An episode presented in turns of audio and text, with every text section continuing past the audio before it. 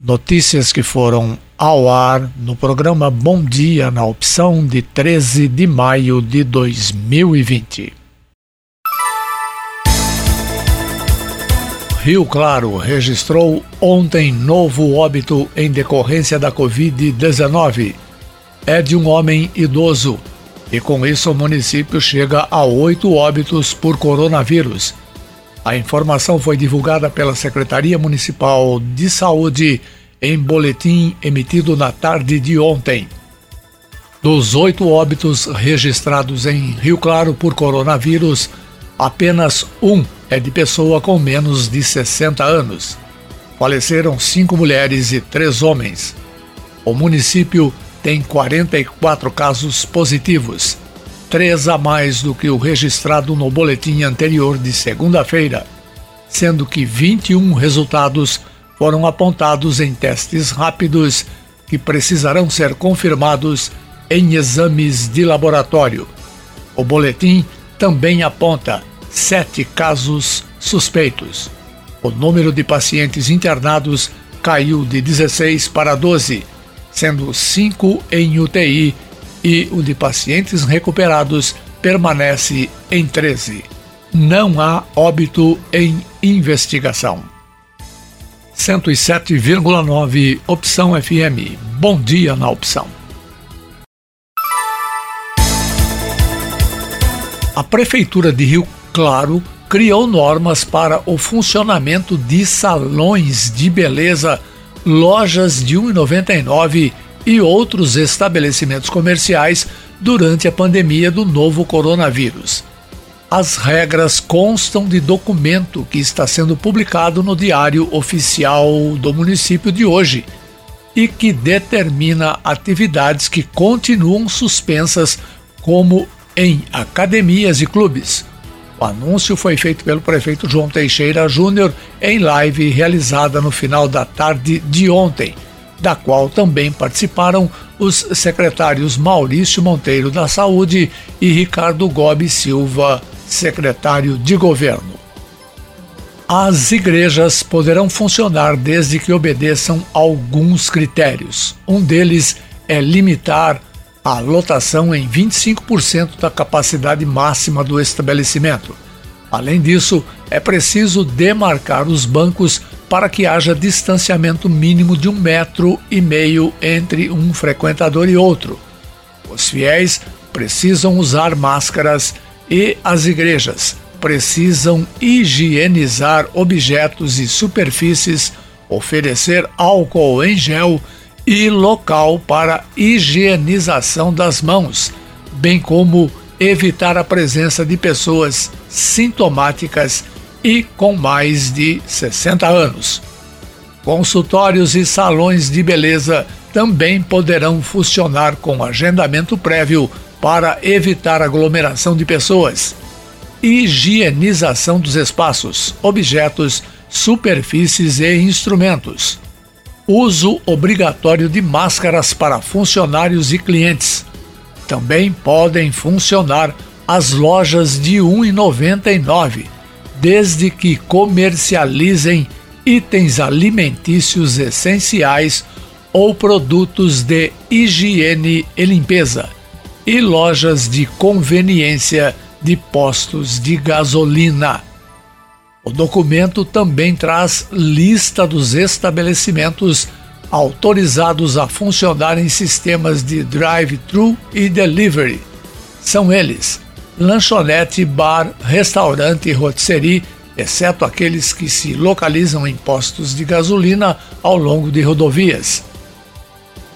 Depósito de água, depósito de gás, depósito de bebidas, comércio ambulante de alimentos, lojas de tecidos e armarinhos, lojas de roupas, lojas de sapatos perfumarias e lojas de presentes.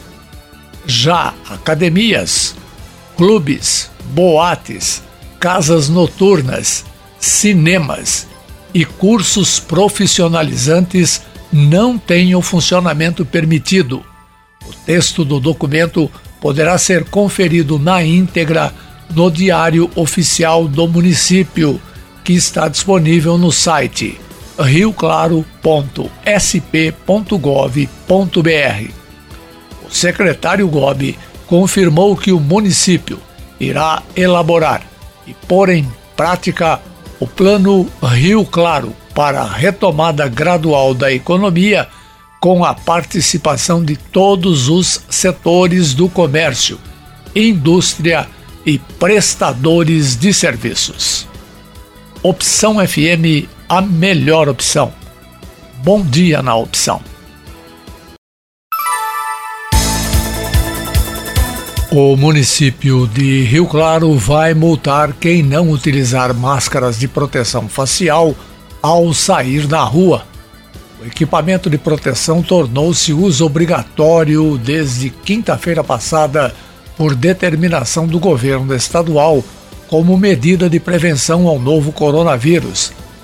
Fiscalização será feita pela Vigilância Sanitária, Guarda Civil Municipal e Polícia Militar que aplicarão as penalidades previstas na legislação, conforme consta em portaria publicada no Diário Oficial do Município de segunda-feira. A infração pode ser penalizada com multa que varia de 10 a 10 mil vezes o valor da unidade fiscal do Estado de São Paulo, vigente, que em 2020 é de R$ 27,61, ou seja, o valor da multa varia de R$ 276,10 a R$ 276.100. O equipamento de proteção deve ser usado em toda a via pública, praças, logradouros, passeios públicos, parques, interior ou áreas adjacentes de estabelecimentos essenciais de serviços ou comércio, na espera e durante a utilização de transporte coletivo, transporte por veículo de táxi ou de motorista por aplicativo ou transporte aéreo. Além de exigir o uso de máscaras, os estabelecimentos comerciais são obrigados a ofertar álcool em gel para uso dos clientes e funcionários a exigência vale também para os ônibus de transporte coletivo, táxis e veículos de transporte por aplicativos. No caso dos estabelecimentos, os proprietários devem ainda controlar o fluxo de pessoas e orientar os consumidores a manterem distanciamento social em eventuais filas. Você está na melhor opção 107,9 Opção FM. Bom dia na opção. Vendas do comércio despencam em março.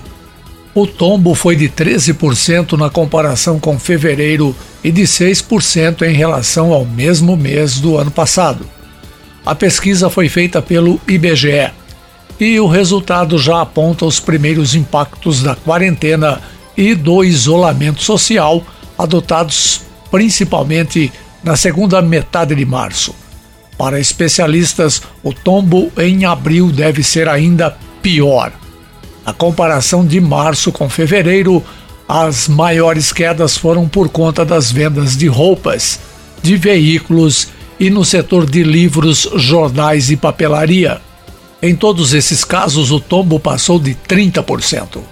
Outros segmentos sofreram menos, mas também foram afetados.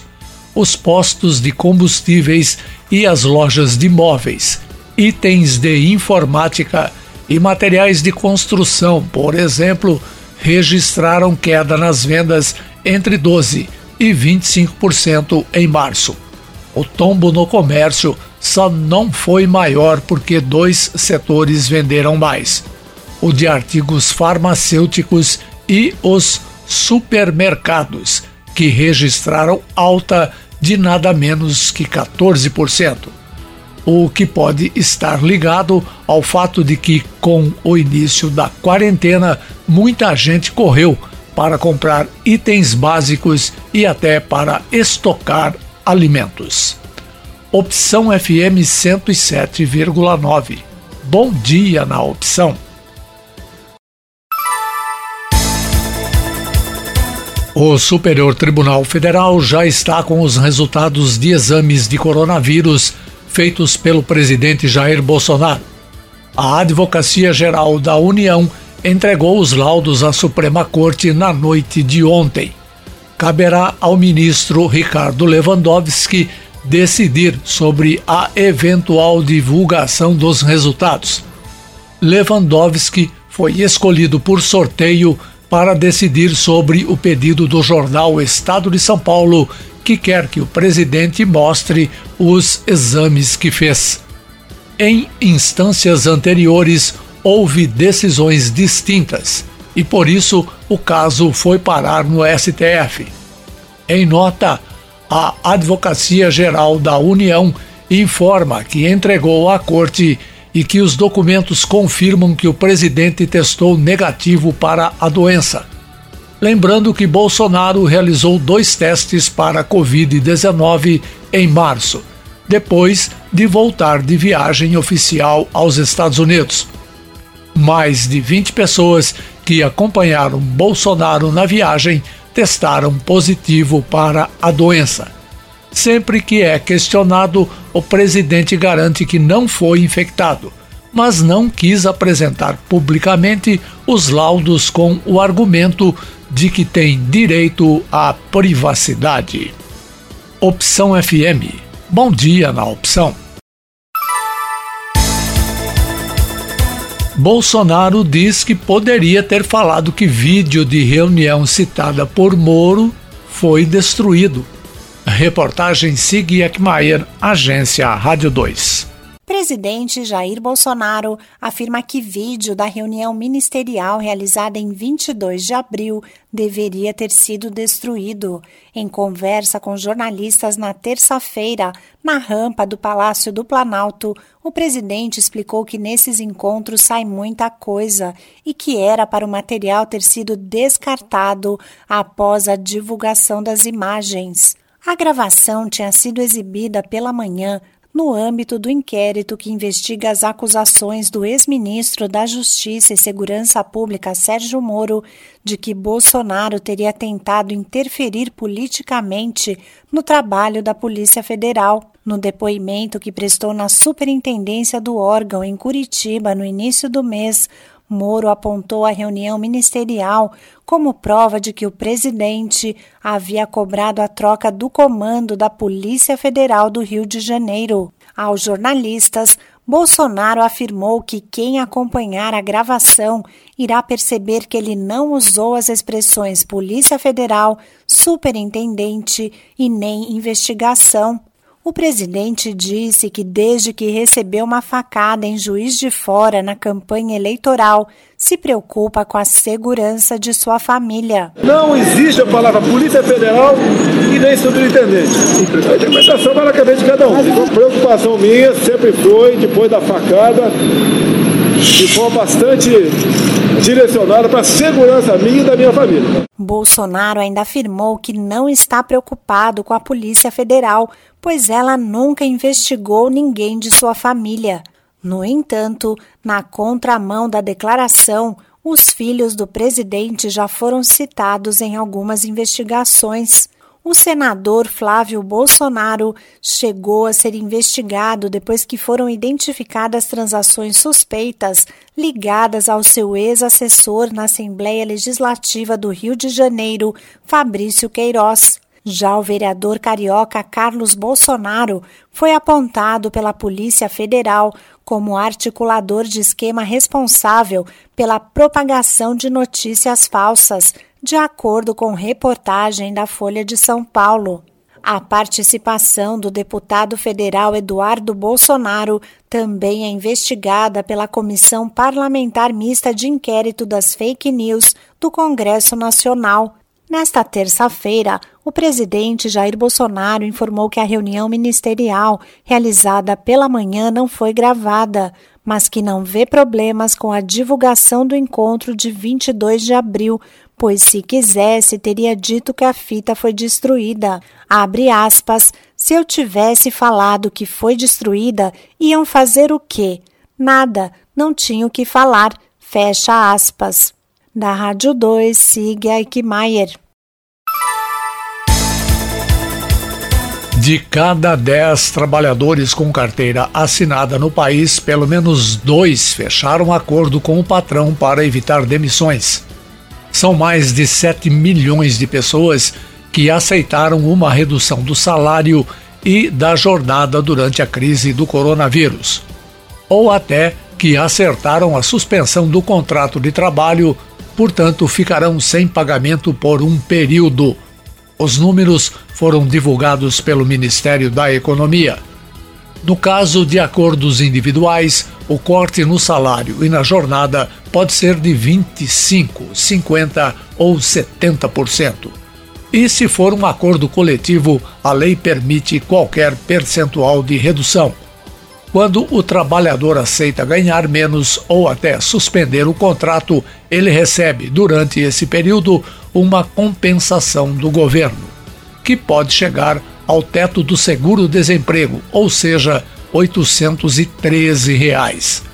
A expectativa é que 24 milhões de trabalhadores com carteira assinada no país, algo em torno de 70% do total, fechem acordos desse tipo com os patrões. Música de qualidade e informação 107,9 Opção FM. Bom dia na opção.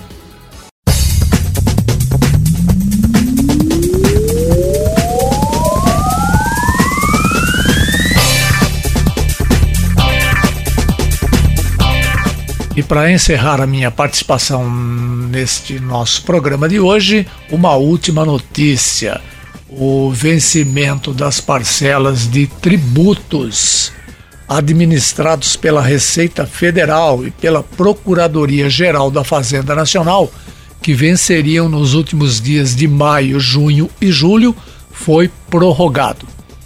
O adiamento do pagamento das parcelas foi definido pelo Ministério da Economia em razão da crise provocada pela pandemia do novo coronavírus.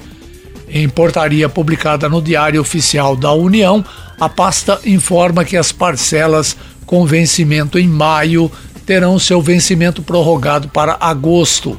As com vencimento em junho serão reagendadas para outubro de 2020 e as que vencem em julho poderão ser pagas em dezembro.